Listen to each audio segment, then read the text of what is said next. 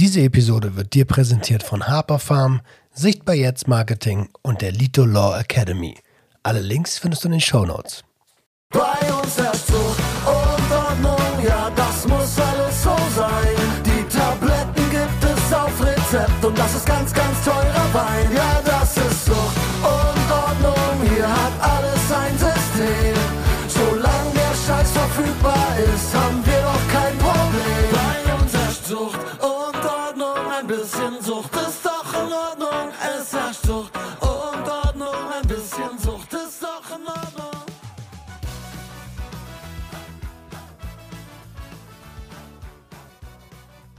Einen wunderschönen guten Tag und herzlich willkommen zu einer neuen Episode Sucht und Ordnung, deinem Podcast für vorurteilsfreie Aufklärung über psychotrope Substanzen, Drogenpolitik und Konsumkompetenz. Und wie immer bin ich nicht alleine. Auf diese Episode freue ich mich schon eine ganze, ganze Weile. Wir haben den lieben Max Camille zu Gast. Hi Max. Hi Roman, grüß dich und viele Grüße an alle Zuhörerinnen und Zuhörer hier im Sucht und Ordnung Podcast. Geil, da werden die sich freuen. Direkt gegrüßt worden. Ey, ähm, ich muss mich an, als erstes bei dir entschuldigen, weil ich bin äh, mit manchmal bin ich mit meinem ADHS und meinem Unternehmen so überfordert, Mhm. dass ähm, ich äh, bereits bestehende Gespräche irgendwie nicht fortführe. Und das ist auch der Grund, warum Steffi dich dann irgendwann angeschrieben hat und ich gedacht habe, ey, ich krieg das gerade alles nicht geschissen. Bitte kannst du Mhm. Max anrufen und dich in, in meinem Namen entschuldigen. Ähm, also jetzt auch nochmal von meiner Seite sorry, dass das so doof gelaufen ist. Ne? Ach, ich habe da ehrlich gesagt gar nicht so, also ich habe das gar nicht so wahrgenommen. Für mich war das eine ganz normale, routinemäßige Business-Operation, die ich sowieso nur, also ich gehe Kooperationen oder Podcasts, Videos nur ein, wenn ich selber auch davon überzeugt bin. Das heißt, ich habe meistens das Gefühl, dass das Feedback von dem Menschen, mit dem ich sprechen werde, irgendwo etwas ist, was auch irgendwo in meine Richtung läuft. Von daher habe ich da immer sowieso so eine grundsätzliche Grundsympathie und kann eigentlich immer alles verstehen und habe da überhaupt keinen Ego-Film, wo ich denke, das ist jetzt aber eine große Beleidigung für mich, dass das dann jetzt so ist. Ich habe tatsächlich ehr- ehrlich gesagt überhaupt das gar nicht wahrgenommen. Ähm, danke an der Stelle. Ich hätte es, ehrlich gesagt, habe ich das auch nicht so eingeschätzt, weil ähm, ich habe es dir im Vorgespräch schon kurz gesagt, ich sehe ja deutlich länger ähm, deine öffentliche Person, als äh, du mich äh, durch das Schreiben kennst. Und Ja. ich habe dementsprechend auch den Wandel so ein bisschen mitbekommen. Ich kann mich erinnern, das erste Video, was ich von dir gesehen habe, war, äh, boah, was war das? Spiegel TV oder irgend so eine, irgend so eine komische Sendung, wo du, wo du ähm, einen, was war das? Einen, einen, einen Bordell betreut hast und Ach die dich so, da das interviewt Das haben. war Pro 7. Pro 7. Wow, wow. Ja, da gehst du aber ins echt Äh, Back in Time, wo ich den Typen rausgeschmissen habe auf dem, aus dem Puff. Dicker, das weiß ich nicht mehr, aber ich weiß, dass du auf so einer Couch gesessen hast, die dich gefragt haben, wie bist du denn da so hingekommen? Ja. Und ähm, da warst ja damals auch schon äh, mit, ähm, mit deinen Tattoos unterwegs, ein bisschen breiter unterwegs. Ne? Man hat schon gesehen, okay, der Junge ähm, hat auf jeden Fall seine Erfahrungen auf der Straße gemacht und genau die Attitüde hast du ja auch äh, an den Tag gelegt. Und das war, glaube ich, das Erste, was ich von dir gesehen habe.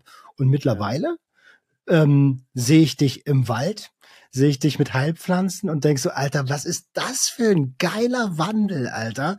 Also Chapeau dafür. Ja. Ja, der Kreis hat sich irgendwie geschlossen. Ja, also von der Straße in den Wald ist insofern nur richtig, dass von der Straße in den Wald sich darauf bezieht, was vielleicht die letzten 20 bis 30 Jahre bei mir passiert ist. Und die ersten sechs bis sieben Jahre davor waren nämlich ganz anders. Da war der Wald für mich präsent, weil ich bin sehr waldnah aufgewachsen als Kind. Ich musste das allerdings irgendwann verlassen und das hat für mich seelisch ganz früh so ein so ein Bruch erzeugt, der eigentlich zu all dem geführt hat, was dann später passieren sollte.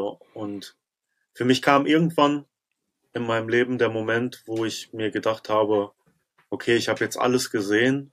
Also ich habe viel Geld gemacht, ich hatte ganz wenig Geld auch. Ich habe Gewalt gesehen. Ich habe auch Zeiten ohne Gewalt gesehen. Also im Grunde genommen alles, ja, vom Ford Fiesta bis zum Lambo. Mhm. Aber irgendwie diese Leere, die ich in mir gefühlt habe seit diesem Bruch in meiner Kindheit, der, die hat sich nie gefühlt.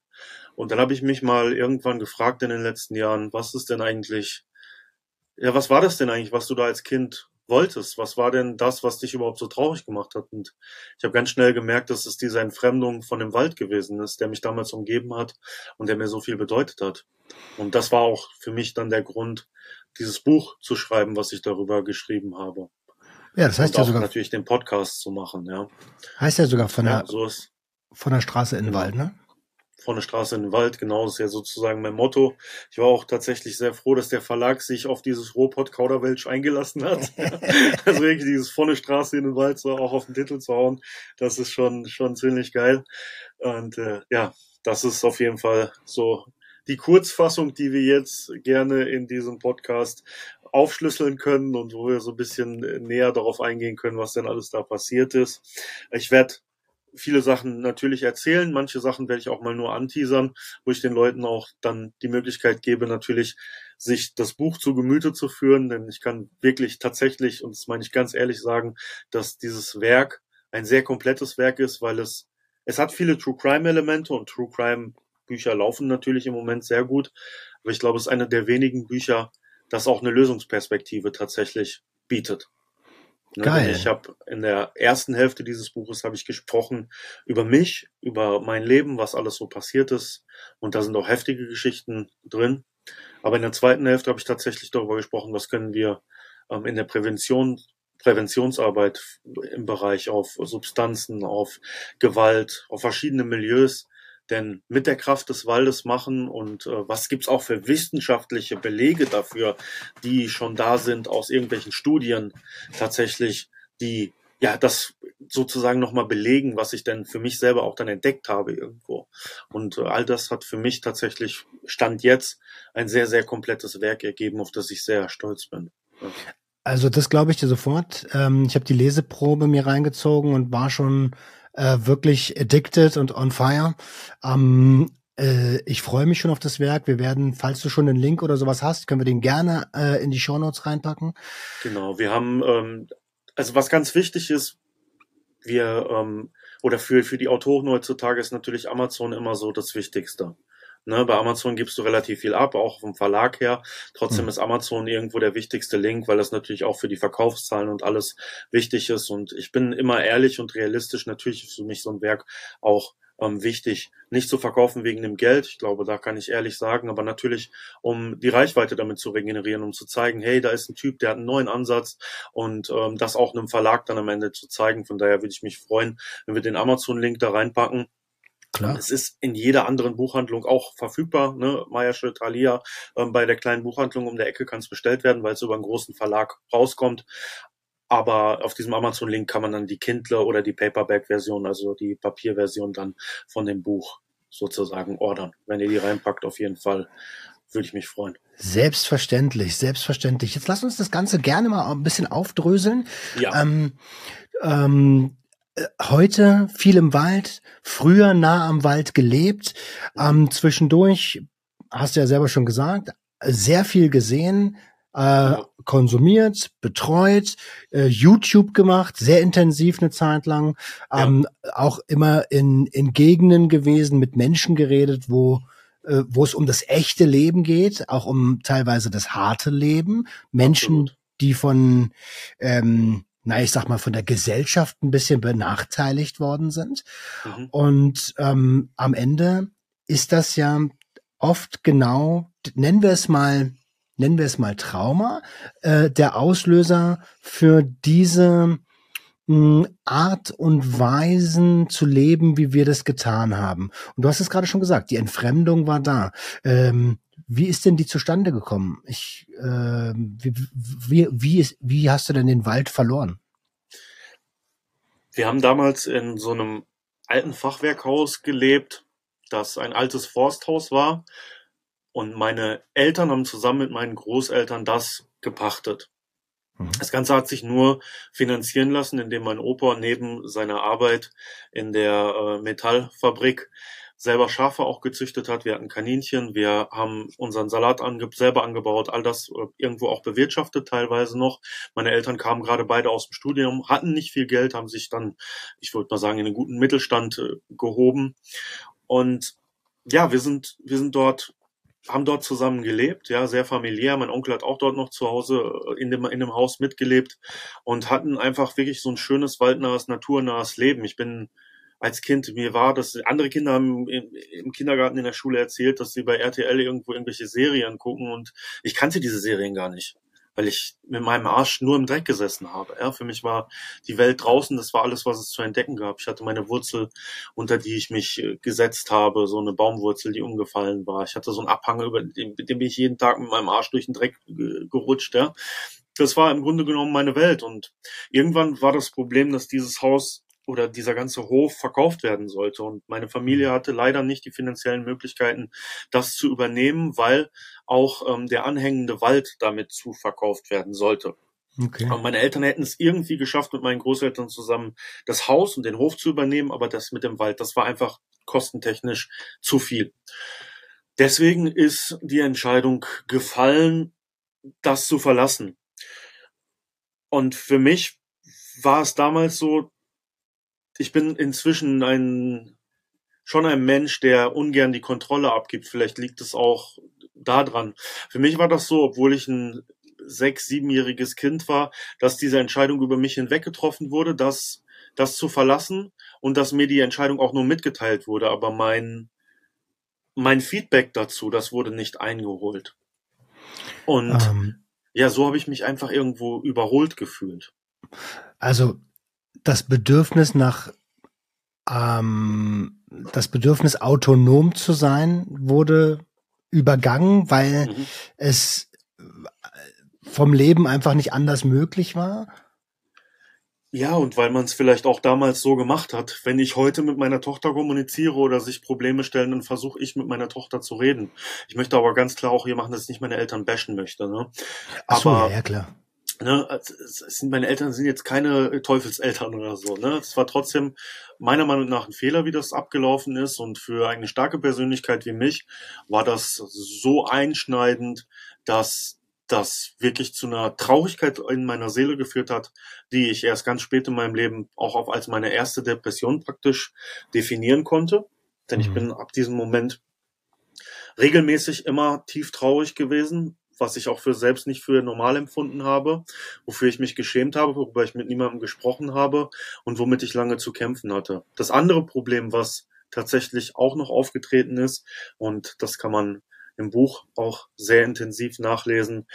Ich hatte direkt zum Einstieg in das Schulleben, in die Grundschule, einen Lehrer, eine Lehrerin, ich lasse es jetzt mal offen, weil das Lektorat im Buch, das wird gerade äh, tatsächlich noch dahingehend gemacht, dass wir das Persönlichkeitsrecht nicht angreifen, dass mhm. wir da nicht verklagt werden. Trotzdem ist es wichtig, das, das einmal zu sagen. Und diese Person hat ihre Machtposition sehr ausgenutzt. Das ging so weit, dass ähm, Kinder aus der Klasse nicht am Unterricht teilnehmen mussten, wenn sie diese Person im Nacken gekrollt haben, zum Beispiel, während sie Lakritz gefressen hat. Oh, shit. Was ich dazu einmal ganz deutlich sagen muss, ich bin zu 99 Prozent sicher, dass es nie andere Wendungen genommen hat. Das ging einzig und allein darüber, dass eine erwachsene Person ihre Machtposition gerne ausgenutzt hat. Also das hatte keine sexuellen Hintergründe. Ja, es okay, ging rein um okay. Macht. Es hat aber bei dem jungen Max dazu gefühlt, dass Autoritäten ab diesem Moment für mich Hassfiguren wurden. Weil ich habe gesehen, dass jemand in der Position sitzt, uns was beizubringen. Und ich war in der ersten Klasse und habe gemerkt, dass es Menschen gibt, die das nicht tun. Und äh, das, ja. Wie viel, also das ist super spannend, dass du das sagst. Ähm, welche Rolle spielt Fairness in deinem Leben? Oh, ich war viele Jahre sehr unfair zu mir selber und zu anderen Menschen. Ich habe immer noch ein Problem teilweise damit, fair mit mir selber umzugehen. Ich lerne das immer mehr. Ich habe auch ein Problem manchmal damit, fair auch mit den Menschen um mich herum umzugehen. Ich mhm. spreche ganz ehrlich mit dir. Ne? Ähm, ich glaube, die Person, die von mir das Maß an, das krasseste Maß an Fairness erfährt, ist tatsächlich meine Tochter. Ich kann meiner Tochter nicht böse sein. Ich kann auf meine Tochter nicht irgendwie ungeduldig einwirken, sondern ich versuche alles über liebevolle, aber auch direkte Kommunikation zu machen. Da kommt mir natürlich meine Erscheinung wahrscheinlich auch zum Guten. Ich bin ja jetzt nun gerade auch nicht der Papa, wo, wo man sich denkt, mit dem will ich jetzt hier anlegen. Aber da, da habe ich das, ich glaube, da habe ich das größte Maß an Fairness. Und ähm, natürlich habe ich den, ich habe schon irgendwo rein gesellschaftlich einen großen äh, moralischen Kompass auch irgendwo. Ähm, aber teilweise in dem Zusammenspiel mit Menschen, die näher an mir sind, fällt mir das tatsächlich manchmal schwerer. Und da haben schon auch über die Jahre und gerade früher auch Leute dann darunter zu leiden gehabt, dass ich das im Persönlichen dann manchmal gar nicht so gut einhalten kann, wie ich das auf der Straße zum Beispiel machen kann, wenn mhm. ich sehe, dass da Ungerechtigkeit passiert. Verstehe. Und vielleicht auch gar nicht die gleiche Fairness walten lassen kannst, die du selbst dir wünschst oder gewünscht hast? Ja, vielleicht einfach auch teilweise nicht so gelernt. Ich weiß es nicht. Ich, ich sehe uns Kinder aus den 90ern, 80ern irgendwie so. Wir kamen ja aus so einer, wir hatten ja Eltern irgendwie, die Kinder aus dieser Kriegsgeneration war, ja. Und ich glaube schon, dass da auch sehr viel, du hast über Trauma gesprochen, ich glaube, dass da die Trauma der Großeltern auf die Eltern auferlegt wurde. Also ich, die, ich finde, diese Generation, meine Eltern ist irgendwie diese Generation, die wieder Zugang zu ihren Emotionen und Gefühlen haben durfte, was diese Kriegsgeneration gar nicht haben durfte, aber die davon auch tatsächlich teilweise überfordert waren. Das heißt, die waren auch ihren Kindern gegenüber manchmal dann ja, entsprechend ungeduldig und manchmal vielleicht auch relativ unfair sozusagen, ja, weil ich sehe viele Parallelen auch zwischen bei mir und meinen, meinen, meinen Freunden, wie deren Eltern so sind und ja, mir, tut es tatsächlich auch manchmal, auch manchmal leid, wie, wie was diese Generation dann um, da auch unter ihren Eltern teilweise zu leiden hatte. Ja. Absolut, so transgenerationales Trauma. Ähm, das ja. ist ja ein ganz großes Ding. Gerade, also viele vergessen das. Wir hatten zwei große Weltkriege. Die Menschen, die dort äh, gelebt haben, äh, geboren wurden, aufwachsen mussten, die sind geschädigt bis zum geht nicht mehr und die haben dann wiederum neue Kinder in die Welt gesetzt und äh, genau. und das kann ja gar nicht gesund ablaufen und wir tragen jetzt immer noch die Reste quasi aus, ja. Ja. Ähm, was Absolut, bist du für ein Baujahr? Genau. Deswegen ist vielleicht auch, wenn wir, wenn wir mal darauf kommen, ähm, wie auch meine Generation dann irgendwie den Umgang mit Substanzen und anderen Dingen gefunden hat. Ich glaube, während äh, meine Eltern zum Beispiel dann das mit ihren Eltern teilweise ertragen musste, was da verdrängt wurde, ne? Ähm, und die sich da so ein bisschen reingefunden haben, war unsere Generation so in den 90ern, ich war, oder war ja in den 90ern ein Kind, was dann irgendwo zwischen was war ich da, 10 bis 13 irgendwo war, war unsere Generation so diese, weiß ich nicht, Nirvana, äh, Wu-Tang-Generation, so die total grenzenlos auch war, irgendwie mit dem alles auszuprobieren.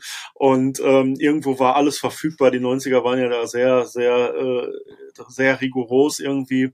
Und äh, ich glaube, da haben wir, wir gerade haben da sehr krass versucht, auch unsere Traumata, ich auch selber entsprechend damit zu betäuben, dass wir einen entsprechenden Umgang mit verschiedensten ähm, Suchtmitteln oder wie auch immer hatten.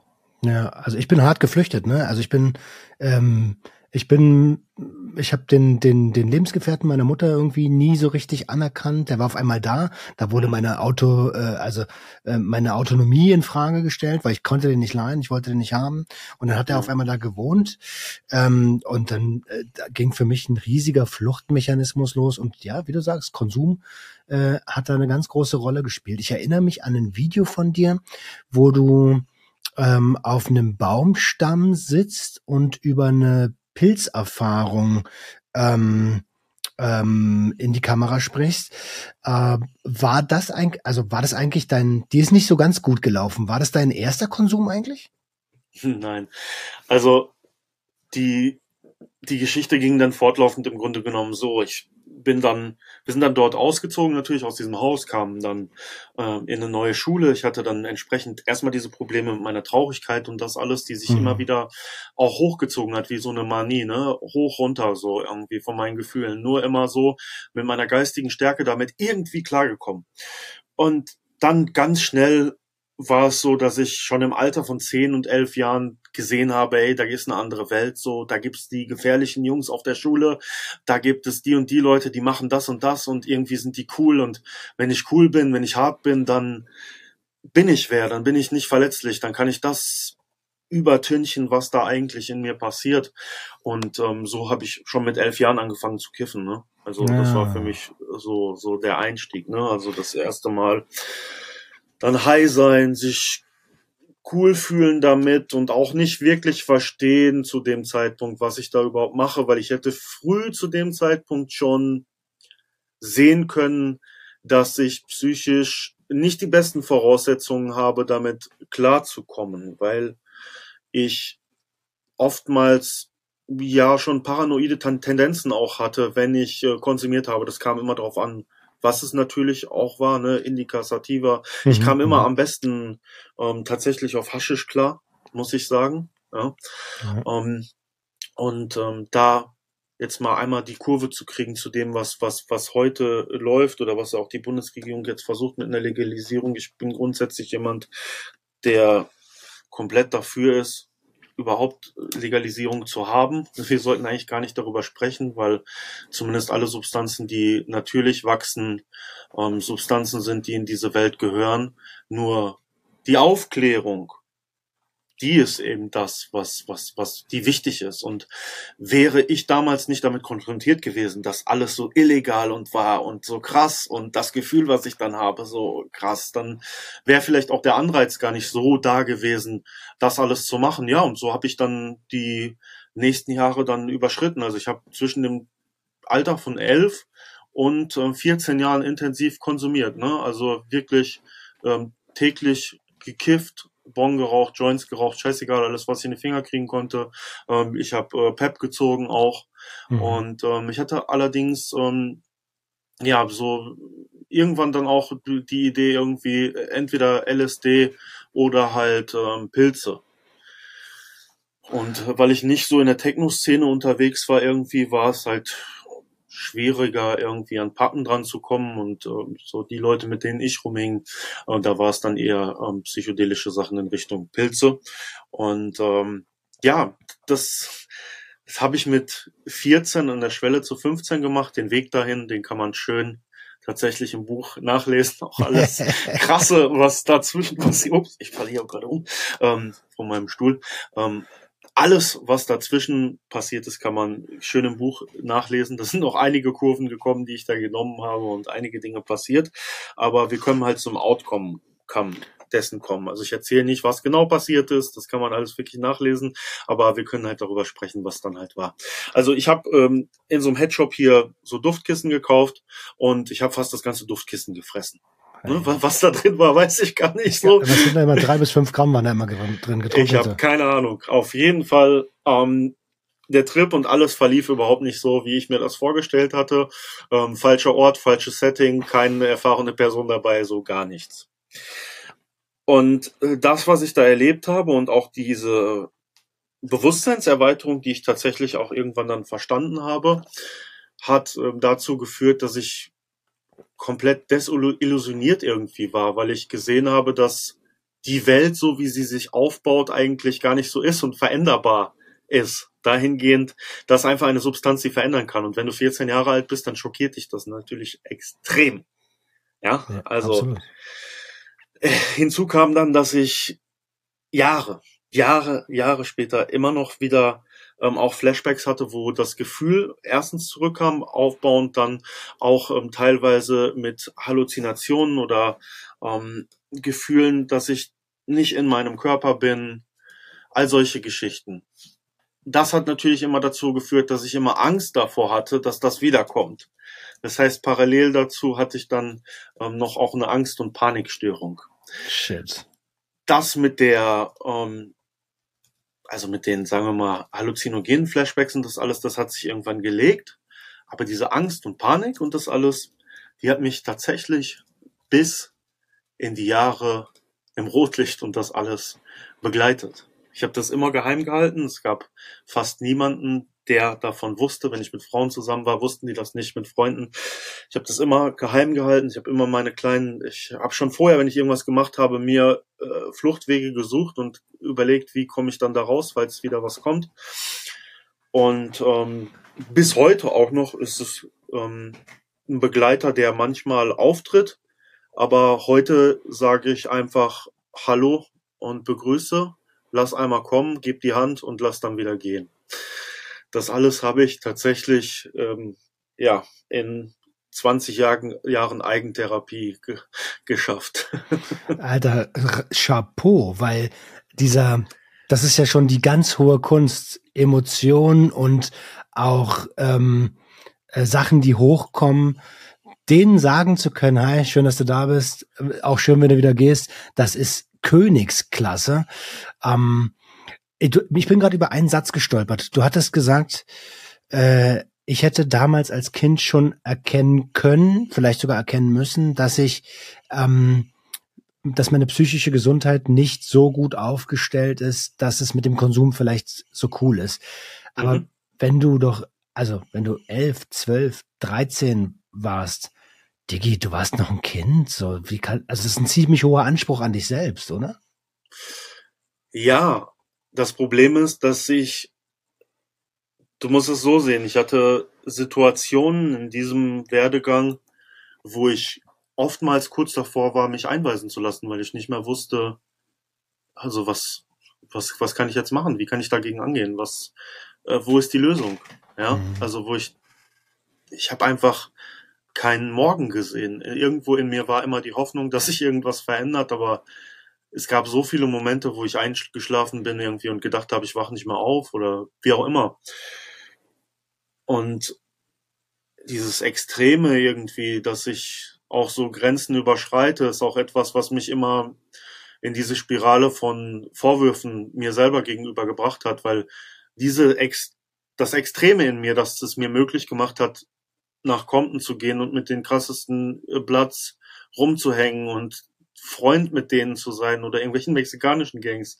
Das kennst du ja sicher aus meinen Videos. Ja, oder Neapel. Das gleiche, oder? ja, das gleiche führt halt auch oder hat auch dazu natürlich geführt, dass ich das andere ähm, gemacht habe, was was mir so extrem geschadet hat und das habe ich halt immer ganz früh gehabt. Das habe ich aber auch damals schon nach dem Auszug aus dem Wald für mich gehabt. Diese Vorwürfe, dieses, warum hast du das nicht? Warum bist du so? Warum machst du so? Und ähm, ja, das hängt vielleicht auch ein bisschen, wenn man ein Sternzeichen glaubt, ich bin halt Sternzeichen Zwilling halt so, ne? So, ich weiß nicht, ich glaube, Tupac und Kurt Cobain und so, die waren auch alle Zwillinge. so passt ganz gut. Ich jetzt nicht falsch sagen bei Tupac. Aber du bist älter als 27. ich bin älter als 27 geworden und das hätte ich teilweise nicht gedacht. Ja, ähm, vielleicht hätte ich auch einfach, wenn man sagt, okay, ich hätte, ich war ein Kind, ich hätte das nicht erkennen können, klar. Ähm, vielleicht haben einfach die großen Brüder gefehlt, die einem das sagen, was vielleicht zu sagen sein sollte, mit dem Maß an, ja, mach mal, aber ich möchte dir ganz gerne das und das und das mit auf den Weg geben. Und das ist im Grunde genommen das auch, was ich heute mache. Ich habe ja mein Tattoo-Studio, wo ich immer ganz normal arbeite. Ich mache meine ganzen sozialen Medien-Dinge, ich mache meine Videos, meine, mein Podcast, aber ich gebe ja auch ähm, Outdoor-Kurse zum Beispiel für Jugendliche an Wochenenden. Da versuche ich auch nicht der Oberlehrer zu sein. Ja, wir arbeiten teilweise mit Kindern zusammen, die ähm, in der letzten Station sind vor dem Jugendknast irgendwie. Das sind keine das sind Kinder wie ich damals. So, den kannst du nicht sagen irgendwie so. Äh, du, Kevin, wenn du das jetzt weitermachst, ne, dann gebe ich dir Brief und Siegel darauf, dass aus dir nichts Gutes wird. Oh, ne? ich habe diesen Satz gehasst früher. Ja, genau. Ja, sondern das ist dann eher so, dass ich dann sage, ey, so, ich habe die und die Erfahrung gemacht in meinem Leben ich habe das und das erlebt. Bei mir hat das zu den und den Sachen geführt. Ich möchte dir gerne das und das mit auf den Weg geben. Ich will nicht, dass du irgendwas veränderst, aber ich möchte, dass vielleicht an einem Moment, an den du kommst, wo du nicht mehr weiter weißt, dich an diese Worte erinnerst oder mich siehst und meine Geschichte siehst und dafür ist auch das Buch, um dich dann daran zu erinnern, dass du einen anderen Weg gehen kannst. Ja, und das versuche ich natürlich auch gesamtgesellschaftlich, ne, weswegen ich das Buch halt geschrieben habe, dass man auch der Person, die gerade im Büro sitzt und überfordert ist mit ihrer Arbeitssituation, sagt, hey, wenn du rausgehst in die Natur und gewisse Zeit in der Natur verbindest und somit wieder zu dir selbst zurückfindest, dann kannst du all den Stress und all das auflösen. Und genau das versuche ich halt irgendwo einfach mit auf den Weg zu geben, ohne irgendjemanden dazu zu zwingen, weil das bringt sowieso nichts. Ja, also tatsächlich so, ich bezeichne, großer Bruder mäßig, ich bezeichne das immer so als, ähm, ich sag immer, mir hätte so ein, so ein kleiner, dicker Sportlehrer, der hart, aber fair ist. Weißt du? Äh, so einer. Ja, den hatte ich. Ulf Gregor hieß der. Auf meiner, auf meiner, äh, auf meiner, ich bin, bin viele, viele Schulen gewechselt, ne? Mhm. Bin von einem Gymnasium aufs andere, da bin ich dann runtergeflogen, dann kam ich auf Realschule, aber ich hatte auf einem Gymnasium einmal so einen Lehrer, Ulf Gregor, der war so ein Kölsche, und Kölsche, frohe Natur, und äh, also, du bist ein Paradiesvogel. Du bist ein Paradiesvogel. Den habe ich nie vergessen. Hab ich gedacht, Paradiesvogel. Und der, der war so einer, ja. Das war auch so ein Mensch, ja. Auf dem hat man aber dann trotzdem auch nicht gehört, weil der dann irgendwie, und ich hatte halt schlechte Erfahrungen mit Lehrern immer, hat für mich trotzdem noch einen Lehrer verkörpert. Ja? Also ist das, das Bild des großen Bruders vielleicht tatsächlich das Bessere. Ähm, auf jeden Fall sind wir uns einig, es braucht mehr Leute, die aus ihrer Lebenserfahrung heraus junge Menschen, also nicht nur junge Menschen, generell Menschen, Alle Menschen. abholen. Ja. Ja. Ja. Ähm, und ja, wenn es fehlt, dann geht's schnell in so eine Richtungen wie bei uns. Ähm, Substanzkonsum hast du jetzt schon ein bisschen erzählt. So, ähm, wie, wie, wann hast du, wann hast du für dich entdeckt? Also anders. Musstest du den Konsum einstellen wegen der Panikattacken oder hast du irgendwann gesagt, ey, ich hab da keinen Bock mehr drauf. Ich musste. Hm. Es war für mich so, ich, ich will halt nicht zu viel spoilern, ne? Aber ich, ich war ja noch in diesem Kreis ich war ja noch in diesem gleichen Kreis mit diesen Leuten. Ich hatte unterschiedliche Konsumkreise, in die ich immer wieder äh, reingeraten bin. Ich habe schon, ich habe auch schon mit elf Jahren bei Großdealern rumgesessen und sowas. Ne? Also ah. ich habe wirklich wilde Sachen gemacht damals. Ja, jetzt geht's auch eine ganz lustige Geschichte drüber im Buch, wie wir, wie wir da mit elf zu diesem äh, Typen kommen, der seit drei Tagen auf Sendung ist irgendwie so. Es ist, ist ganz interessant. ähm, auf jeden Fall. Ähm, für mich war an gar nichts mehr zu denken. Ich war so schockiert mit dem, was ich da erlebt hatte, dass ähm, ich, ich musste für mich ganz schnell den Sprint dahin gehen, zu überleben. Ich hatte keine Ahnung, ich hatte vielleicht danach, nach der, nach dem, nach dem Horrortrip und dem einen hatte ich irgendwie zwei oder drei Monate, um mich in eine andere Richtung zu bewegen, damit ich jetzt überleben kann, weil ich musste dann in den Überlebensmodus schalten, weil ich war komplett überfordert mit allem um mich herum. Es ging überhaupt nichts mehr und äh, das hat dazu geführt, dass ich am Anfang natürlich, was machst du, wenn du hast sowas erlebt, am nächsten Tag versuchst du weiterzuleben. Du mhm. gehst wieder zu den Leuten, mit denen du rumgehangen hast. Dann sitzt aber ein Kollege von dir und guckt dir in die Augen und sagt, ey, Bro, ich versuche mich die ganze Zeit runter zu rauchen, so, aber ich komme nicht runter, ich höre alles doppelt, ich sehe alles doppelt, so.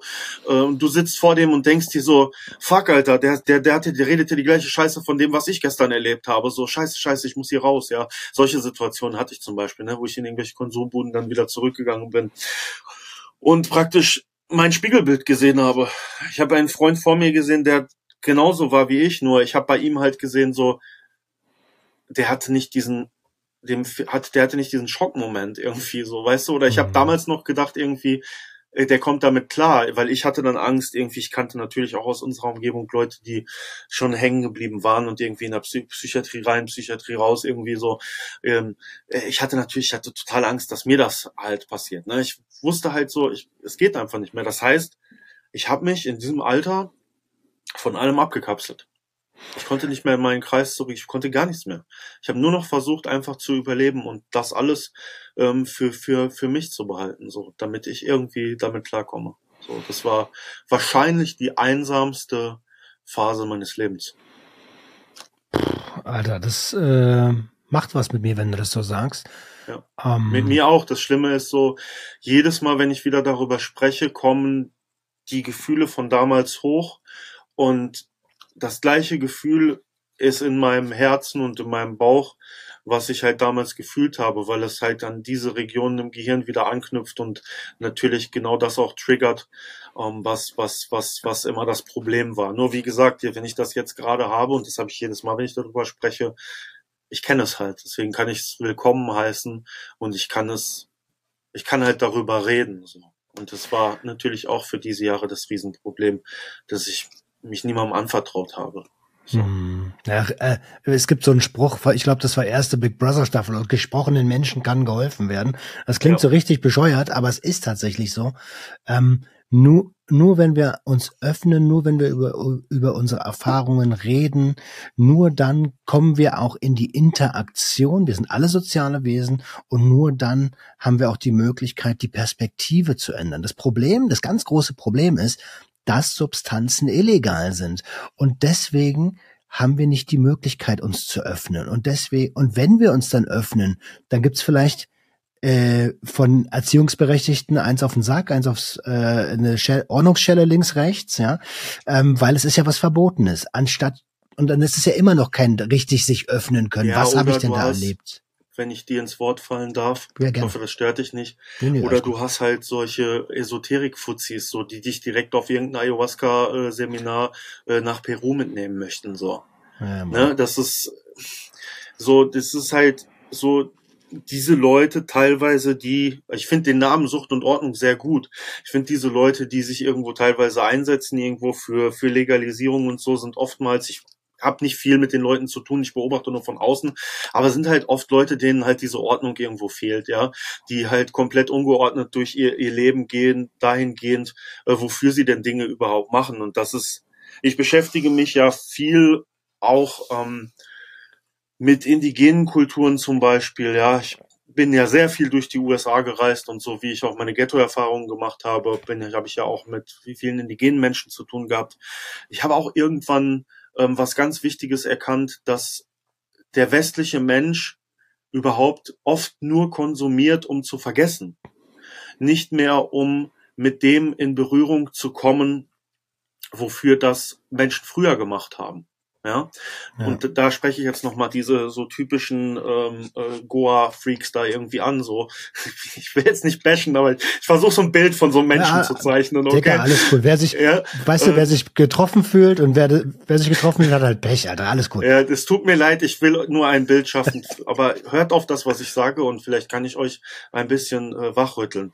Ähm, das sind dann diese Leute, die sich total aufgeklärt fühlen in dieser Hinsicht und dann irgendwelche äh, äh, Tripbegleiter und sowas sind, weil die halt irgendwo in, äh, in, in Peru irgendwo gesessen haben im, im Dschungel.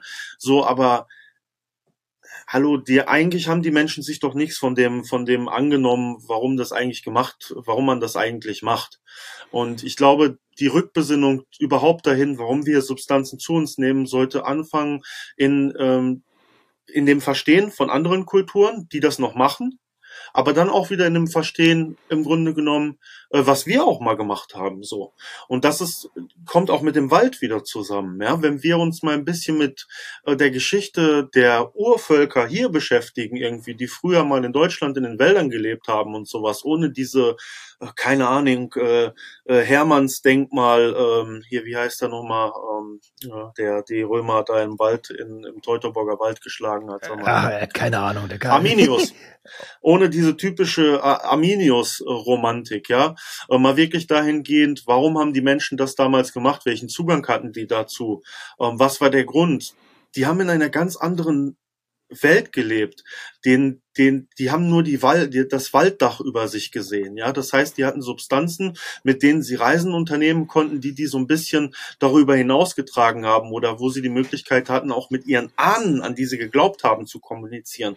Ich sehe heute niemanden, der irgendwie irgendwas in sich reinhaut und dann sagt so, ich habe Bock mit meinen Ahnen zu kommunizieren. Ja, auch halt bei diesen Ayahuasca-Leuten halt nicht. Ja, da sind dann irgendwie, ich, ich habe einen Kollegen, der äh, ist da ist da hingefahren, hat das alles gemacht und irgendwann ist dieser Oberguru da besoffen in sein Zelt gefahren, weil er von den ganzen Touris aus Europa, weiß ich nicht, hat so viel abkassiert irgendwie. Habt aber gesehen, er verkauft irgendwie auch seine eigene Kultur dafür, mhm. weil die diese Reisen ja auch eigentlich machen, um mit ihren Ahnen in Kontakt zu treten.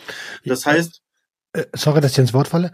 Und ja. auch mit der, also nicht nur mit ihren Ahnen, mit der Natur, mit dem Universum, ne? Das ist ja alles komplett verloren gegangen. Heute gibt es sehr viele Leute, die konsumieren, um sich selbst zu optimieren, um diesem, um diesem künstlichen Konstrukt der Gesellschaft, die wir geschaffen haben, besser dienen zu können. Das hat gar nichts mehr mit, Ritu mit Riten zu tun.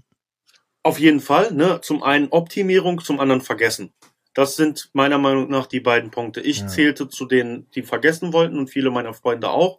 Und äh, erst später habe ich dann, ähm, als ich in Motorradclubs zum Beispiel unterwegs war, die Leute gesehen, die konsumieren, um sich zu optimieren, damit sie überhaupt funktionieren. Mhm. Ja, genau. Aber nichts von alledem. Und auch viele Leute, sagen wir mal, die noch Kontakt zu diesen Substanzen haben, auch viele dieser Leute haben den eigentlichen Wert oder das, das eigentliche, das Fundament dessen, warum Menschen das mal ursprünglich gemacht haben, vergessen. Und erst wenn wir uns damit auseinandersetzen, wenn wir sozusagen zu der Wurzel kommen, warum wir etwas tun, erst dann sind wir eigentlich dazu in der Lage, als Menschen überhaupt so mit Substanzen umgehen zu können, wie wir damit umgehen sollten. Und dazu will ich auch noch da hinzufügen, das habe ich auch ähm, oft gesehen und, und verstanden, dass es für uns auch wichtig ist, teilweise das zu konsumieren, was auch in unserer DNA liegt, so blöd sich das anhört. Es macht viel mehr Sinn vielleicht für den ähm, Europäer irgendwie etwas auszuprobieren, was hier ursprünglich benutzt wurde, anstatt nach Südamerika zu äh, fliegen und sich irgendein Froschgift in die, in die Venen zu knallen, äh, was die Leute dort zum Jagen verwenden, weil einfach das ist, das ist deren Connection zu der Erde, zu ihren Ahnen. Aber das ist nicht unsere. Und das soll jetzt nicht rassisch oder sowas klingen. Ich glaube, du verstehst, wie ich, ich das meine. Ich weiß genau, ne? was du meinst. Aber dazu müsste man ja Connection zu Heilpflanzen haben. Und das ist ein guter Switch übrigens zu dem, was du jetzt machst. Ähm, diese Connection ist ja genauso verloren gegangen. Ne, weißt du, eine weiße Pille die schluckst du mal ganz schnell. Aber was ist da genau drin? Ja, also die Leute wissen, kennen vielleicht gerade noch so Baldrian, so, aber dann hört's auch schon langsam auf. Ähm, Bilsenkraut, Engelstrompete, Delirantia, die hier in Europa ganz normal wachsen oder auch ähm, oder auch manche Pilzsorten, die genauso ja. wie Mexikaner knallen, weil sie auch Psilocybin haben. Das vergessen die Leute und das, diese Entfremdung von der genau. Natur. Genau. Ich finde, das ist das halte ich tatsächlich für gefährlich, weil es geht dann immer nur noch in eine Richtung, nämlich höher, schneller, weiter. Und die macht uns, die, also die schießt uns in Burnout, in Depressionen, in ADHS, in bipolare Störungen, in den ganzen Scheiß, den wir jetzt langsam haben. Und vor allem noch in, na, ich will jetzt nicht sagen Verdummung, aber äh, in, äh, ich habe so ein bisschen das, das, das Gefühl, die Logik geht verloren die Logik ist schon, ist, ist, ist glaube ich, lange schon verloren gegangen, weil einfach auch nichts mehr logisch ist von dem, was wir als Lebensrealität anerkennen. Alles, was wir leben, die Realität, in der wir leben, hat wenig mit dem zu tun, woran sich oder wonach sich unsere ursprüngliche Seele sehnt. Ja? Und diese Rückbesinnung auf die Natur, auch das Kennenlernen der Pflanzen, ne, macht es überhaupt möglich, wieder ja auch ursprüngliche Dinge in uns zu reaktivieren. Ja, wir haben noch gar nicht so lange her, dass das irgendwie Generationen Kräuter gesammelt haben, um sich damit zu heilen. Ja, und damit meine ich wirklich auch nicht, ähm, sich damit geistig zu heilen, sondern auch körperlich zu heilen, zum Beispiel. Ja, und ähm, wenn man nur noch in dem Verlassen ist, dass jemand anders etwas für einen tut, dass wir irgendwo überall alles irgendwo geliefert kommen, dann leben wir nicht mehr bei uns selbst. Und dann sind wir anfällig dafür, dass wir auch viel schneller aus der Bahn geraten können, weil wir selber nicht mehr verantwortlich sind. Das heißt, wenn wir anfangen, wieder kennenzulernen, was um uns herum wächst zum Beispiel und auch in Bezug auf Substanzen zum Beispiel, wenn wir kennenlernen, was früher zum Beispiel irgendwo konsumiert wurde, oder wenn wir uns damit auseinandersetzen, warum andere Menschen auf anderen Teilen der Erde das und das konsumieren, dann kommen wir zu den Wurzeln von allen zurück. Und wenn wir zur Wurzel kommen, dann kommen wir auch zur Wurzel von uns zurück. Und dann sind wir gefestigt. Und das ist das, ohne dass ich heute irgendetwas konsumieren muss, außer meinen grünen Tee, den ich morgens gerne trinke, oder ähm, vielleicht gewisse andere Sachen, weil einfach ähm, ich natürlich auch viel unterwegs bin und das Essen so auch nicht die Nährstoffe enthält, die wir vielleicht so teilweise brauchen, muss man sich auch Mhm. gewisse Mhm. Supplemente natürlich zuführen. Ich bin immer Realist. Aber dadurch, dass ich an diesen Ursprung zurückgekommen bin, für mich stellt sich gar nicht die Frage, wie sich die für andere Fra Leute stellt irgendwie. Muss ich mir jetzt äh, morgen Abend nach der Arbeit einen saufen? Ich denke gar nicht darüber nach. So für mich stellt sich die Frage nicht. Weißt du, was ich mache nach der Arbeit? Ich gehe nach der Arbeit einfach in den Wald. Der Wald fragt mich nix. Ich muss den Wald auch nichts fragen. Ich kann im Wald einfach existieren, weil ich weiß, dass wir hier aus dem Wald kommen. Das ist, als ob wir in den Schoß unserer Mutter zurückkehren. Ja, das klingt sehr romantisch, aber es ist eine Sache, die man mit einfachsten Mitteln erfahren kann. Ich sage immer, wenn die Leute anfangen, für zwei Wochen 20 Minuten jeden Tag in der Natur zu verbringen und dann mal schauen, was sich entwickelt. Und Natur bedeutet auch nicht unbedingt, dass man unbedingt jetzt den Wald um sich hat. Man kann in der Großstadt wohnen und in den nächsten Park gehen. Das ist komplett egal. Nur diese Naturbegegnung möglich zu machen. Und dann einfach mal merken, was physisch und psychisch mit einem passiert, ohne dass man etwas dafür tut. Und dann die Geduld und die Ausdauer zu haben, das regelmäßig zu machen. Dann kommt man an den Punkt, an dem ich jetzt bin, wo ich hier sitzen kann. Ich kann mit dir über diese ganzen schrecklichen Dinge sprechen. Ich kann ein Buch über diese ganzen schrecklichen Dinge schreiben. Aber nichts von dem kann mir noch irgendetwas anhaben, weil ich immer wieder diesen Punkt habe, an den ich zurückgehen kann. Und das ist für mich die Natur. Und Natur sind wir. wir ich mache immer so ganz gerne diesen, dieses, ich frage die Leute immer, ähm, um uns herum besteht heute sehr viel, das künstlich ist. Mhm. Und wenig, was natürlich ist. Was bevorzugst du? Künstlich oder natürlich?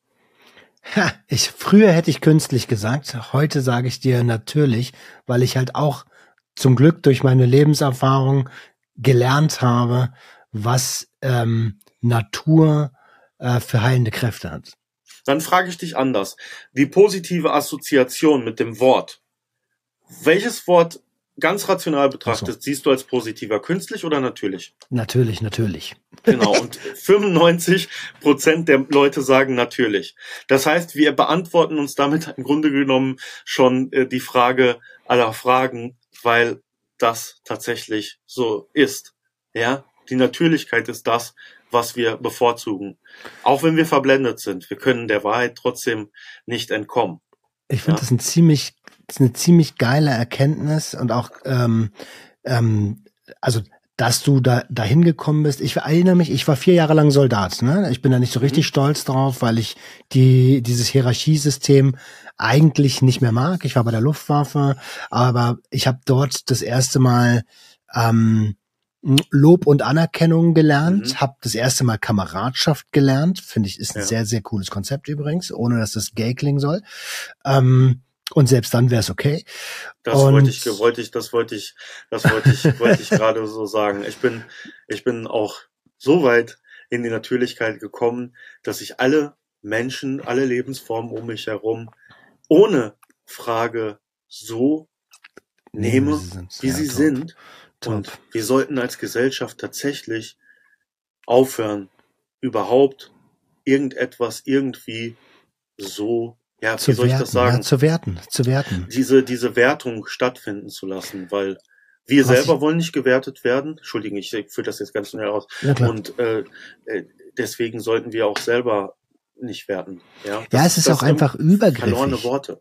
Es ist Es übergriffig, es ist arrogant für ähm, die Identifikation, die Identität jemand sich anzumaßen, besser über die Identität des anderen Bescheid zu wissen. Das ist anmaßend. Und vor allen Dingen das negative Stigmata, was uns eingebläut wurde, was damit kommt. Und ich komme aus der Hip-Hop-Szene. Für mich war das Ja. jahrelang irgendwie so. Ne? Aber das ist, das ist wie bei vielen anderen Diskussionen, die wir in Sprache zurzeit haben, ob das das N-Wort ist oder was auch immer. Einfach kurzes Beispiel und dann können wir wieder dahin zurückgrinden, wo du gerade warst. Mhm.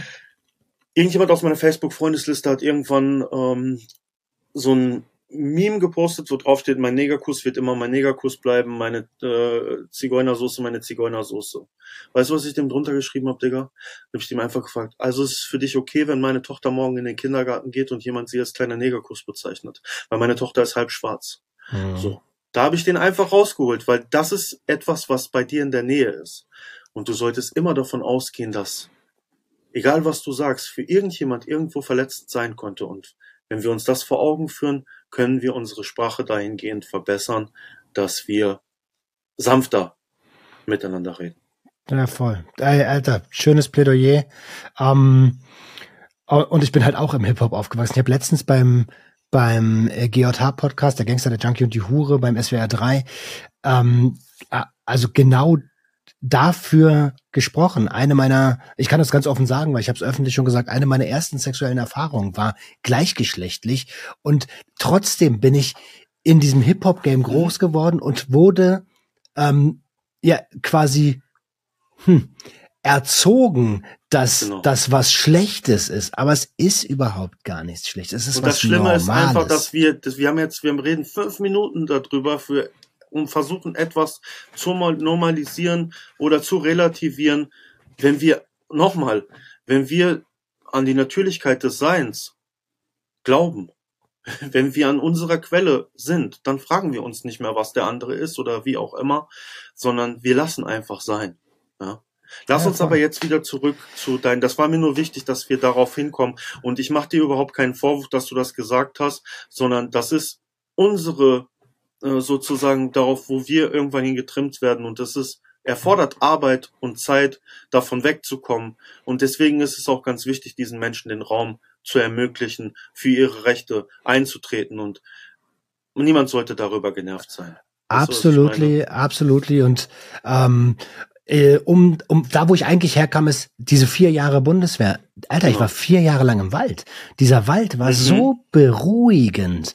Es ist kein Lärm, keine Autolärm. Ähm, das Einzige, was, was dort ist, ist, naja, Natur, andere Tiere, gut, andere Soldaten, aber es sind ja auch nur Tiere. Ähm, und, und, und ich, diese tiefe Verbundenheit zum, zum Wald. Das hat mir echt viel gegeben zu der Zeit. Ja, und dann guck mal, wie viele Menschen heutzutage in der Outdoor- oder Buschkraftszene unterwegs. Ich sehe mich übrigens nicht als Teil davon, ja. Ich bin so wie immer noch der Paradiesvogel, der ich immer war. Ne, aber schau mal einfach jetzt, wenn wir jetzt mal gucken, die großen YouTuber im Outdoor- und Buschkraftbereich, ja, viele von denen haben diesen militärischen Background und ähm, haben das, suchen das immer noch, mhm. weil ihnen das da so viel gegeben hat. Mhm. Und jetzt lass uns mal, lass uns mal einfach vorstellen, dass wir Menschen nicht über den Weg Soldatin oder Soldat zu sein in den Wald gehen müssen, sondern dass wir einfach so in den Wald gehen und im Wald sind und uns dort wohlfühlen und dieses Schöne erleben, dann müssen wir auch nicht mehr gegeneinander kämpfen, ja? Also, ich glaube, der Mensch ist natürlich, ich bin Realist, immer darauf geneigt. Es gibt immer das Negative, das Positive, Ursache und Wirkung. Alles zieht sich an, alles stößt sich ab irgendwie. Menschen werden wahrscheinlich, solange sie da sind, immer sich gegenseitig auf den Kopf hauen. Und auch ich, wenn ich mit meiner Sippe im Wald leben würde, würde es Sippe XY geben, die äh, mir, keine Ahnung, mein Essen streitig machen wollen. Und dann muss ich mir überlegen, ob ich dagegen kämpfe. Ja. Nur die Auswüchse, die das natürlich alles evolutionstechnisch genommen hat, ähm, und das sehen wir jetzt gerade auch mit der Gefahr, die um uns herum immer enger wird, teilweise, wo wir natürlich alle in der Hoffnung sind, dass es nie zu diesen schrecklichen Dingen kommt, vor denen wir alle Angst haben, aber die internationale Aufrüstung ist natürlich gefährlich und beängstigt. Ja, wenn wir dann dahin gehen, dass wir sagen können, ey, Roman, äh, so, wie schön wäre das gewesen, wenn es einfach eine Institution gäbe, die mit dir in den Wald gegangen wäre, die, die, die Disziplin und all das Schöne, was du dir da mitnehmen könntest. Und ich halte äh, das auch dem Militär zugute. Das gibt viele Menschen, die im Militär waren und die daher Struktur gelernt haben. Mhm. Aber wenn wir das nicht zu dem großen Zweck nutzen würden, ähm, dort so wie sozusagen eine Kriegsmaschinerie aufzubauen, sondern glückliche Menschen zu erzeugen, die dann wieder in die Gesellschaft zurückgehen und das wieder in die Gesellschaft tragen, das wäre doch viel schöner. Und wirklich, ist es die Wahrheit, Mann. so viele Leute kommen aus der Armee und sind so naturverbunden, weil sie halt so viel Zeit in der Natur verbracht haben. Und das sollte eigentlich der, der Outcome, Outcome sein, so. Deswegen auch, ähm, die Verbrüderung, Verschwesterung nach da draußen, die Menschen, die vielleicht dir zuhören und wenn sie in der Armee waren, ähm, ihr müsst euch nicht dafür schämen, ihr seid auch Teil eines Systems und wie gesagt, ich bin Realist, aber wenn ihr euch das gleiche mitgenommen habt wie Roman, dass die Natur und das alles die schönste Erfahrung war, die ihr da hattet, dann lasst uns irgendwo was verändern und versuchen, ähm, diese Erfahrung als das Wertvollste darzustellen, wichtiger als, weiß ich nicht, mit der AR-15 herumballern zu können, so. Was auch Spaß Was- macht. Was auch Spaß machen kann, Ja. absolut, absolut. Ist, ist halt so. Ich habe auch schon alles geschossen. Es hat mir auch Spaß gemacht. Aber ja, ich weiß trotzdem, dass ein Verzicht darauf eigentlich äh, besser ist. Es ist auch ein großer Unterschied, ob du auf eine Schützenscheibe schießt, auf, ein, äh, auf so eine Pappscheibe oder was auch immer, ähm, oder in einer Notsituation, äh, also idealerweise in einer Notsituation, auf einen, auf einen Menschen zielen musst. Das ist ein riesiger Unterschied und das ist dann kein Spaß mehr. Ähm, ich glaube, da sind wir uns alle einig. Weißt du, was mich richtig beeindruckt? Ähm, die du hast, du strahlst eine Ruhe aus, du strahlst eine Gelassenheit aus, du bist sehr bei dir und so Sachen, die du sagst, ähm, die Einfachheit des Seins, ja, das sind Dinge, mit denen ich mich auch sehr viel beschäftige. Es gibt ja drei, ähm, drei Stufen des Seins. Einmal das, das Besitzen, um zu sein. Also wenn ich den neuesten Fernseher habe, dann bin ich Ja. jemand. Wenn ich das geilste Auto fahre, dann bin ich jemand. Ich glaube, wir sind alle durch diese Phasen schon durchgegangen. Dann gibt es das, ähm, das Tun, um zu sein. Also wenn ich nur das und das tue, dann bin ich jemand. Ähm, wenn ich höher springe, dann bin ich jemand. Und dann, das ist das, was mich gerade extrem beeindruckt, was du sagst, sein, um zu sein. Die Einfachheit des Seins. Alter, krass. Das ist die Königsdisziplin. Das ist die Königsdisziplin. Das ist auch etwas, was man in einer Welt, die so davon lebt, dass immer etwas passiert, dass man immer irgendwo abgelenkt sein muss, ist das das größte Achievement, was man irgendwo so haben kann. Aber für mich war halt der Wald, ich komme immer wieder dahin zurück, weil es für mich halt so ist, für mich war der Wald der Punkt, wo du das erfahren kannst. Du kannst im Wald sitzen, sein und alle Fragen erübrigen sich. So. Ja. Hm. Das ist, das ist, Wann hattest ist du dir für mich so. Ich Wann weiß hast nicht, du dir so- deinen Wald gekauft? Ach so, ähm, ich habe den Wald gekauft ähm, zu Beginn der zu Beginn der Pandemie tatsächlich. Genau. Also Ja, genau ganz, zum richtigen Zeitpunkt. was ganz traurig ist, ist die Person, von der ich den Wald gekauft habe, ist, äh, ist wie soll ich sagen, wir waren zwei Menschen aus zwei ganz unterschiedlichen ähm, Lebensrealitäten. Er war jemand, der ähm, aus vermeintlich gutem Elternhaus wirklich kam. Ich meine, ich kam auch aus gutem Elternhaus, aber sagen wir mal, ähm, wie sagt man, ähm, blaublütig, sag mal eben hier. Ähm, äh, So, ach so, behütet aufgewachsen, bisschen, Nein, nein. Ein bisschen höhere Gesellschaft. Jemand, wenn man einen Namen hat, zum Beispiel von so und so. Wie sagt also man? das Adel? Adel. Adelig, genau, danke schön, dass ich das Wort jetzt habe. Gerne. Er war ein Adeliger. Ähm, und ähm, er hat mir den Wald überlassen, weil er an meine Vision und mein Gefühl geglaubt hat. Und ich habe später in unserem ähm, gemeinsamen Weg, den wir dann teilweise bestritten haben im Wald, ähm, festgestellt, dass es bei ihm genauso ist und ähm, er auch viele Trauma in sich getragen hat, wo der Wald sein Ausweg war. Leider, und das ist sehr schade, ist es bei ihm so, dass er sich vor zwei Wochen erschossen hat, weil Ja. er den, ähm, ja, er hat den Punkt nie gefunden, das für sich so zu verarbeiten. Er war in Behandlung tatsächlich und ähm, hat sich selbst entlassen, um dann, er war Jäger, um dann zu seinem Waffenschrank zu gehen und hatte natürlich auch dann den Zugriff, um das entsprechend so zu machen. Ja, das war ähm, für mich auch sehr traurig, aber auch da wieder ist es so, dass der Wald diese Person zum Beispiel für mich immer noch präsent macht, weil ich habe mit der Person im Wald Zeit verbracht. Diese Person hat den Wald mit mir zusammen geprägt. Die hat mich auch immer beschützt, ne? weil ich war ja in der Waldbesitzerei auch ein absoluter Exot. Mhm. Ne? Also ich kann dir gar nicht sagen, wie oft ich in den Wald fahre und sich irgendwelche Oppas mir in den Weg stellen, weil die denken, ich bin irgendein Typ, der da äh, Offroad 4x4 äh, unterwegs ist, ja. Ähm, und auch gegen die anderen Waldbesitzer war er immer so ein bisschen ähm, die schützende Hand, die so. Wir waren beide das Kind aus dem Wald, was irgendwie aus dem Wald geholt wurde und irgendwie dahin wieder zurück wollte. Deswegen also an dieser Stelle einmal ähm, in Gedanken an diesen Menschen auf jeden Fall. Ähm, ja, diese paar Worte. ja, rest in peace und mein herzliches Beileid, Digga. Ja. Ähm, jetzt ist, bist du aber, ähm, jetzt bist du aber im Wald auch jemand, der, du hast es schon gesagt, der Workshop, Workshops gibt. Ihr habt genau. eine, eine kleine Crew, die ähm, die äh, Sachen gebaut hat. Es gibt ja eine ganze Menge Videos, die, die ja. ihr dort habt, ähm, ja. äh, auf Social Media oder auf YouTube. Ähm, du hast einen eigenen Verein gegründet. Äh, du bist da mega, mega aktiv. Was ist denn genau deine Vision? Ja, also die Vision ist im Grunde genommen, Menschen irgendwo dahin zu bringen, das zu erfahren, was ich, was ich erfahren habe, was wir jetzt, glaube ich, so durchgekaut haben, dass wir es nicht wieder wiederholen müssen. Ne? Und über diese Erfahrung Menschen dazu zu motivieren, das, was uns das ermöglichen kann, bei uns selbst zu sein, auch zu schützen.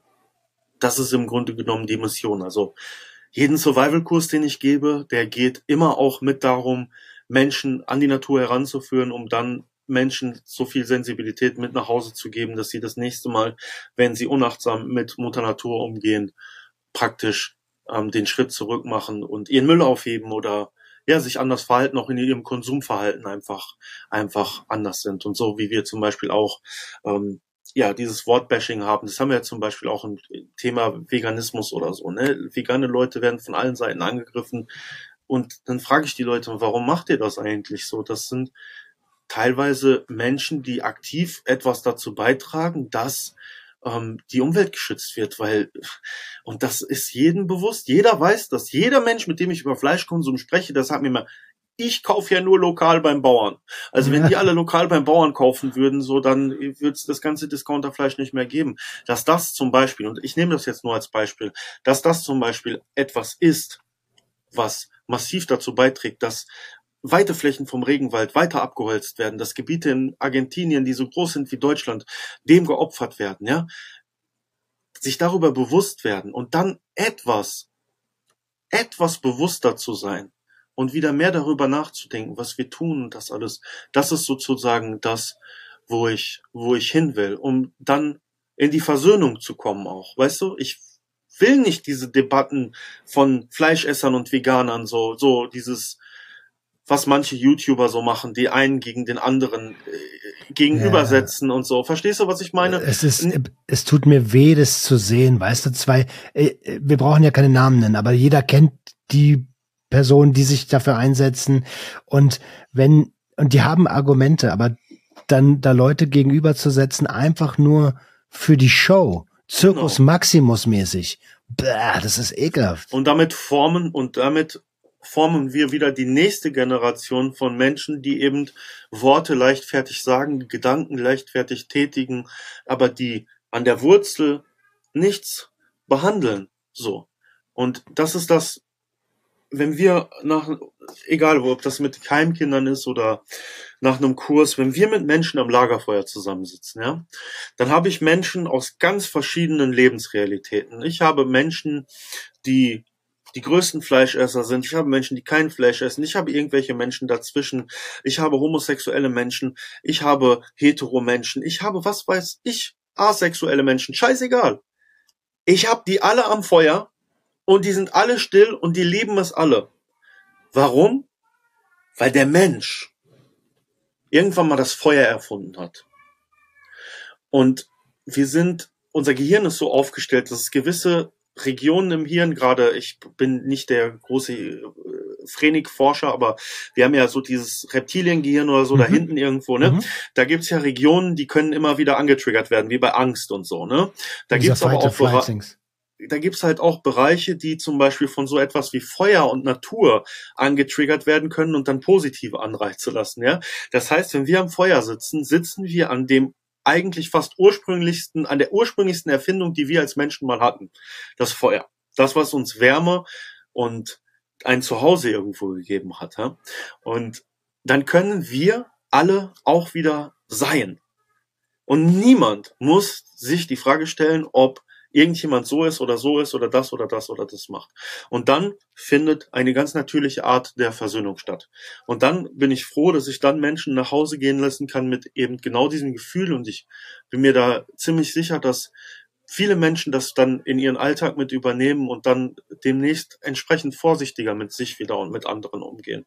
Ob die das für immer schaffen, das kann ich, weiß ich natürlich nicht, aber wie auch immer. Ich habe, wie schon ich vorher gesagt habe, in der Kommunikation zumindest dafür gesorgt, dass ich einmal das Gefühl erzeugt habe.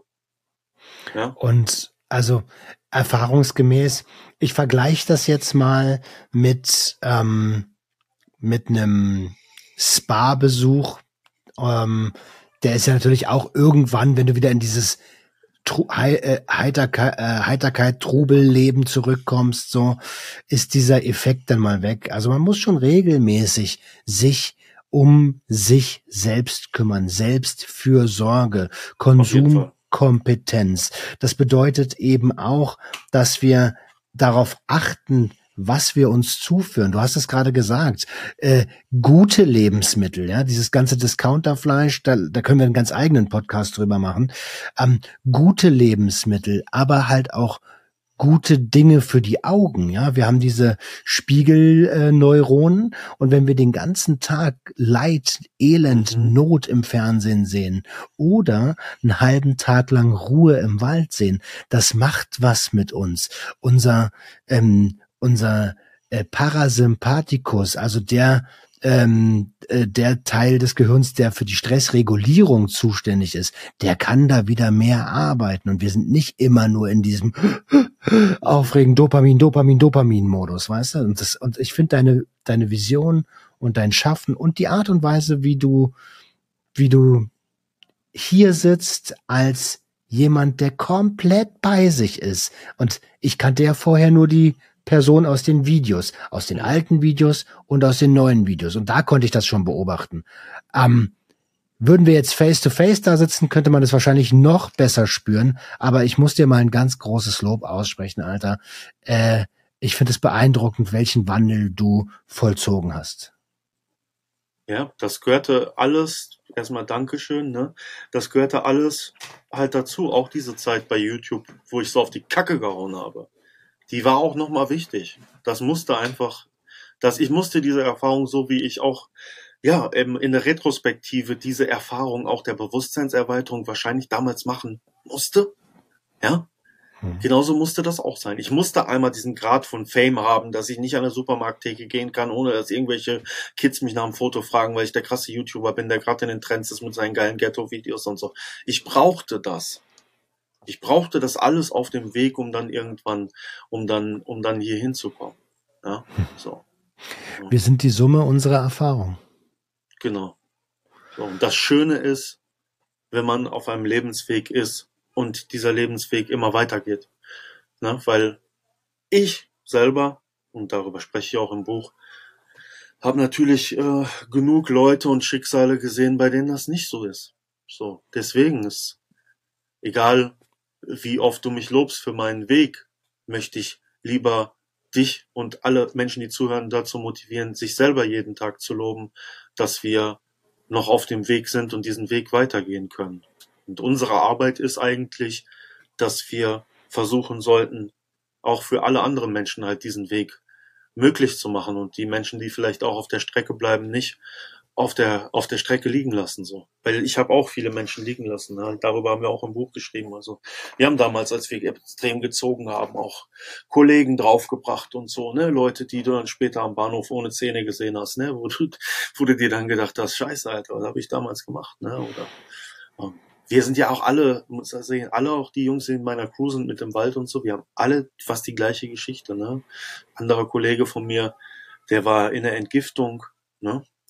Und der, der war in der Entgiftung und die haben ihm jeden Tag so viele Pillen gegeben, da ist er erstmal zum Arzt gegangen und gesagt, immer, ich versuche von der Scheiße wegzubekommen, Alter, und ihr gebt mir noch mehr, als ich es vorher genommen habe. So. Und er meinte halt, die Therapie war für ihn halt nicht das, was die ihm da an, an, an, an, an, an Medikamenten gegeben haben, sondern er ist rausgegangen auf den Hof und hat die ganzen Verklatschten aus unserer Umgebung gesehen und sich gesagt, scheiße, Alter, ich bin mit dafür verantwortlich, dass diese Leute hier sind. Weil er selber auch sehr aktiv im Verkauf war. Hm. Und das war für ihn im Grunde genommen sozusagen der, der, der Lernprozess. Die Hallo-Wach-Klatsche, ne? Also was du da gerade genau. mit den, mit den Pillen gesagt hast, erinnert mich immer an Boogie, Alter. Den haben die ja auch so vollgestopft, leider. Ja, das ist, das ist, das ist, das ist, das, das, das, das, das siehst du, das siehst du ja an allen Ecken und Enden. Und wir haben vorher als wir über die Natürlichkeit sprachen, auch über die Pillen und das alles gesprochen. Was die Leute sich auch mal vor Augen führen müssen, viele dieser Pillen sind Extraktionen aus Pflanzen oder chemischen Zusammensetzungen, die wir in der Natur finden können. Und keine Pille und keine Extrahierung oder wie auch immer kann eigentlich so stark sein wie das, was wir in der Natur finden, weil die Natur eigentlich für uns die richtige Dosis bereithält. Das heißt auch für irgendwelche Grower da draußen oder so. Ihr könnt die krassesten Grower sein mit den krassesten Strukturen und den krassesten Zeug so. Aber es hat keinen Wert, weil ihr nur versucht zu optimieren. Ihr versucht nur das High zu optimieren, aber das Low, das was eigentlich zählt irgendwie so auch klarzukommen, wenn ein Low da ist. Das schaffen diese Leute teilweise nicht. Und wäre man als Mensch damit zufrieden, dass das, was die Natur uns bereithält, müssten wir auch nicht diesen Optimierungsfaktor die ganze Zeit fahren. Wir wären glücklich damit. Ja? Kennst du Christian Retsch? Weißt du, wer Christian Retsch ist? Nein. Mhm. Ähm, der, der ist recht, also einer der bekanntesten ähm, Ethnopharmakologen, äh, ähm, die wir in Deutschland äh, hatten. Der hat auch äh, mit super vielen indigenen Völkern auf der ganzen Welt mhm. zusammengelebt und war äh, vielleicht, ähm, der war bei TV Total mal und wurde da immer als der Drogenhippie Opa okay. äh, angeteasert. ähm, der war total der coole Dude auch so. Und der hat mir mal über eine ähm, über eine über eine Videobotschaft. Ich hatte die Ehre, dir ein paar Fragen stellen zu dürfen. Ja. Und ähm, er hat mir mal äh, über diese Botschaft zukommen lassen. Hey, ich äh, ich empfehle dir, erkenne dich selbst. Also eine der drei Weisheiten von Delphi. Erkenne dich selbst und halte Maß. Mhm. Und das ist, glaube ich, etwas, was in unserer heutigen Leistungsgesellschaft, in unserer heutigen schnelllebigen Zeit mit äh, Internet, höher, schneller, weiter, KI, ähm, Selbstzweifeln, bin ich überhaupt noch richtig? Das ist was, was wir uns alle viel mehr zu Herzen nehmen sollten. Aber erkenne dich selbst, wisse, wer du bist und dann, Diggi, chill mal, leb. Ja. Ich glaube so das Wort, was wir, wir empfehlen anderen immer, chill mal, anstatt selber zu chillen. Ich glaube, das ist auch, das ist, das ist auch wieder so vielsagend. Wie du schon gesagt, alles, was du gerade gesagt hast, äh, kann ich so unterschreiben. Alles, was du gesagt hast, ähm, sehe ich, höre ich und spüre ich. Und nur der Mensch, der wirklich bei sich ist, der schafft vom einen auf den anderen Moment, und ich mache jetzt einmal Schnips, sich davon wegzuholen. Aber das ist möglich. Es ist möglich, auch in dieser Lebensrealität zu leben, aber nur, wenn man bei sich ist und wenn man sich selber, wenn man sich selber, wenn man sich selber erkennt und wenn man auch sich damit zufrieden gibt, dass man nicht alles optimieren kann und auch nicht alles optimieren muss. Denn das ist Natürlichkeit. Natürlichkeit ist. Optimierung wird. Und alles, was wird, hört niemals auf. Verstehst du? Beim Wirt wird, gibt's immer mehr. Was wird, muss immer mehr werden. Aber das, was ist, ist natürlich. Alter, ich feier, also egal, auch wenn Leute da draußen das vielleicht für nicht Ghetto-Druide, Ghetto-Dalai Lama. auch wenn Leute das da draußen vielleicht für zu philosophisch halten, mir ist scheißegal, weil also diese Episode, ich mache ja viel in meinem Podcast eigentlich für mich selbst so. Ähm, ja. Und auf den Austausch habe ich mich sehr, sehr, sehr, sehr lang gefreut. Jetzt sind wir schon also ich habe gar nicht mitbekommen, wie schnell die Zeit vergangen ist. Wir sind schon über eine Stunde mit dabei. Ja, ich habe ähm, auch geguckt, du machst immer so zwischen einer Stunde maximal bis 1,30. Ne? Ich habe ja, ich hab genau. die ganze Zeit den Timecode so ein bisschen in den Augen auch gehabt. So, wir sind, glaube ich, wir sind irgendwo, ja, wir sind so eine Stunde fünf oder so, glaube ich. Ne? Ja, alles easy. Problem ist nur, ich habe in einer halben Stunde noch einen Termin, ähm, ja. weil äh, chill mal und sei mal ist bei mir, naja, wie du schon gesagt das hast. Ist ne? schön ausgesprochen, aber entspricht nicht der Realität. Ich, ich will auch nur mein Buch verkaufen, Leute. Kommt, seien wir ehrlich ich, ähm, das, das ist alles, alles durch KI. Ich habe einfach der KI gesagt, wir schreiben ein Buch von einem Typen, der, der, der im Wald gelebt hat, dann hat er Nutten verkauft und dann irgendwann ist er wieder im Wald zurückgekommen. und die KI hat ja ein, ein Buch ausgespuckt. Wahnsinn, äh, das ist, das war, das war eine KI, die gibt's gar nicht. ähm, mein Lieber, äh, bevor wir jetzt aber wirklich zum Ende kommen, ähm, wie kann man dich unterstützen, wenn man deine Philosophie und deine Sichtweise teilt und sagt, alter geil, ich möchte, ich möchte das Waldprojekt unterstützen, ich möchte Max unterstützen. Wie würde, wie geht das?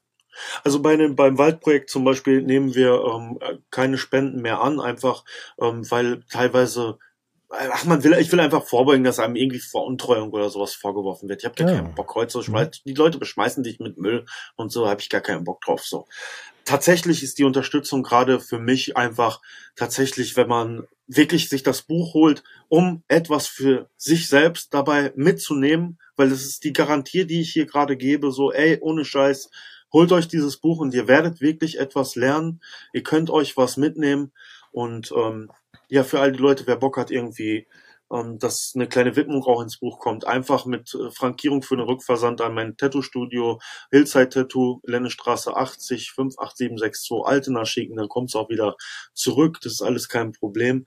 Ähm, das ist tatsächlich das. Und dann einfach Menschen auch vielleicht äh, davon erzählen.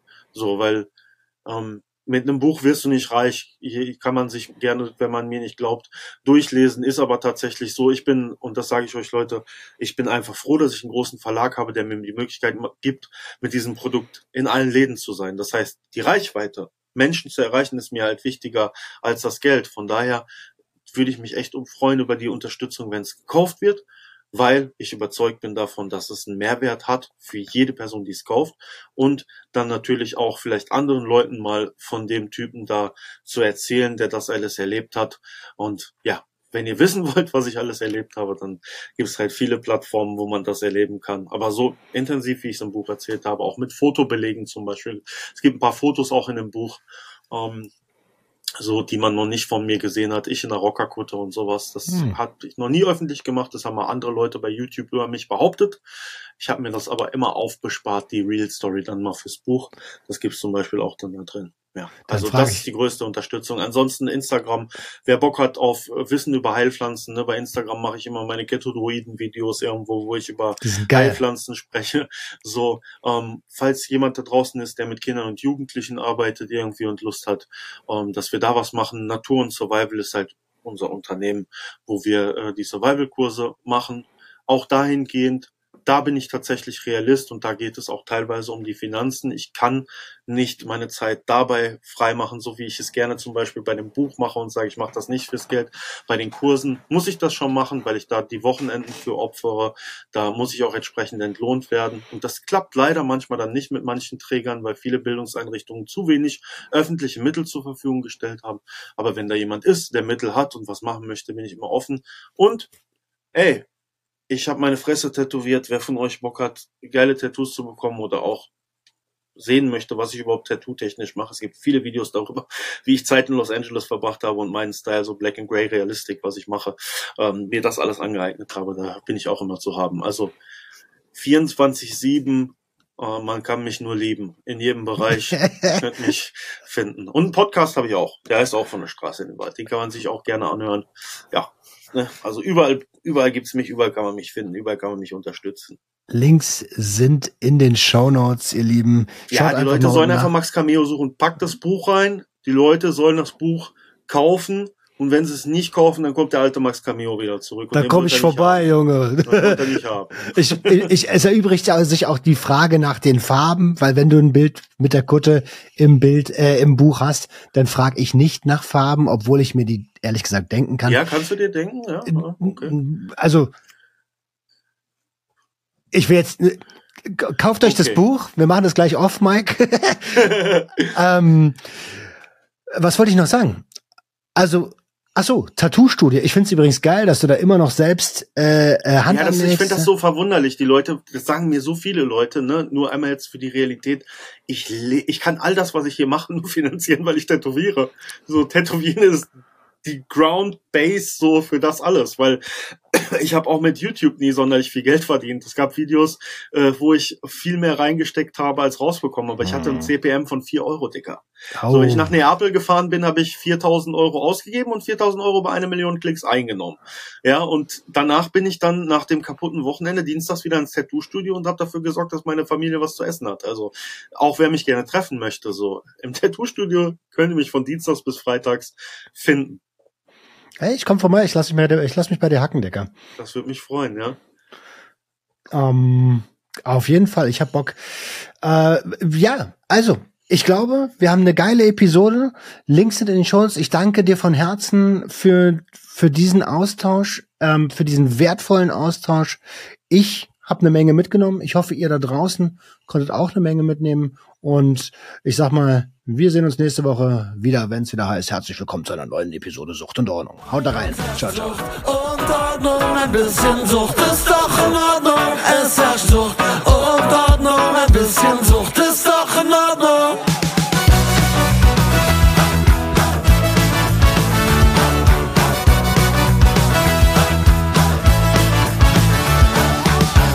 Alles unter Kontrolle.